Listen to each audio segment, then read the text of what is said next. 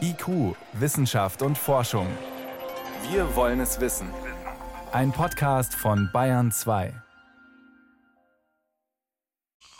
Es ist Heiligabend 1979, kurz nach 18 Uhr.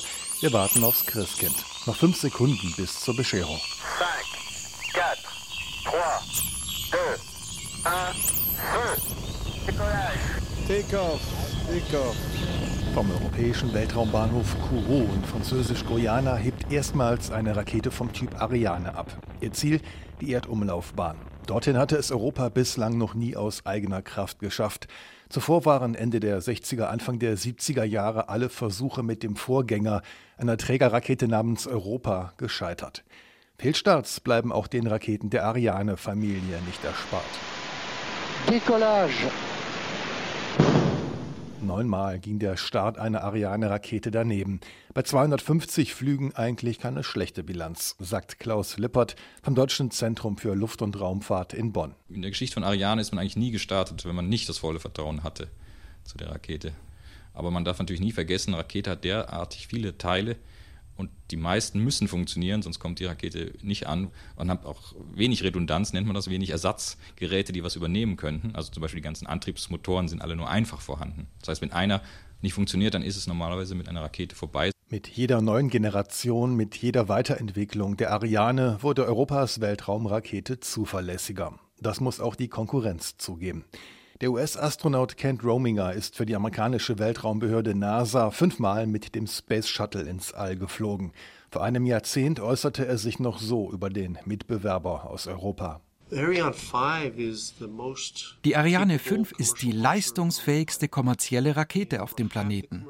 Sie hat mehr als die Hälfte aller kommerziellen Satelliten ins All befördert. Das stimmte auch vor zehn Jahren. Doch die Konkurrenz schlief seitdem nicht, berichtet Mathieu Chess von der Ariane Group in Paris. Die Ariane 5 ist nach wie vor eine höchst zuverlässige Rakete und sie ist ein wirtschaftlicher Erfolg. Aber der Wettbewerb ist in der Vergangenheit immer aggressiver geworden, zum Beispiel durch den Aufstieg der kalifornischen Raumfahrtfirma SpaceX. Wir müssen also die Kosten unserer Ariane-Raketen senken. Das Unternehmen SpaceX hat mit seiner Falcon 9 eine zuverlässige, schubstärkere und doch preisgünstigere Rakete entwickelt.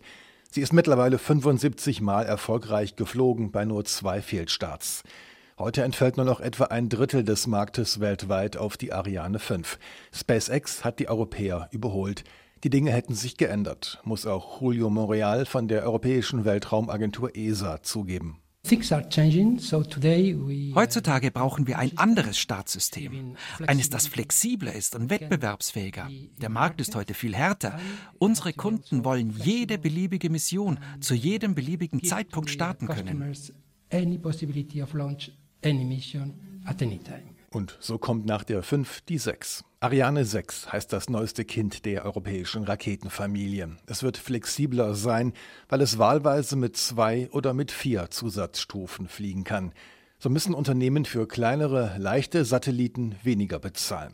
Die Zusatzbooster werden seitlich an der Rakete angebracht sein. Sie liefern den nötigen Schub zum Abheben. Wir können künftig Konstellationen von 80 oder 90 kleinen Satelliten auf einmal in den Weltraum befördern. Um sie auf Umlaufbahnen in unterschiedlichen Höhen zu platzieren, müssen sich die Triebwerke ab und wieder einschalten lassen. Das geht mit der Ariane 6 bis zu dreimal pro Flug. Das dürfte ein entscheidender Gamechanger für uns werden. Das nämlich kann die Falcon 9 von Konkurrenz SpaceX nicht. Ob die Europäer das Blatt mit diesem Technologievorsprung also wenden können, wird sich ab dem kommenden Jahr erweisen. Im Juli soll die Ariane 6 zu ihrem ersten Testflug abheben.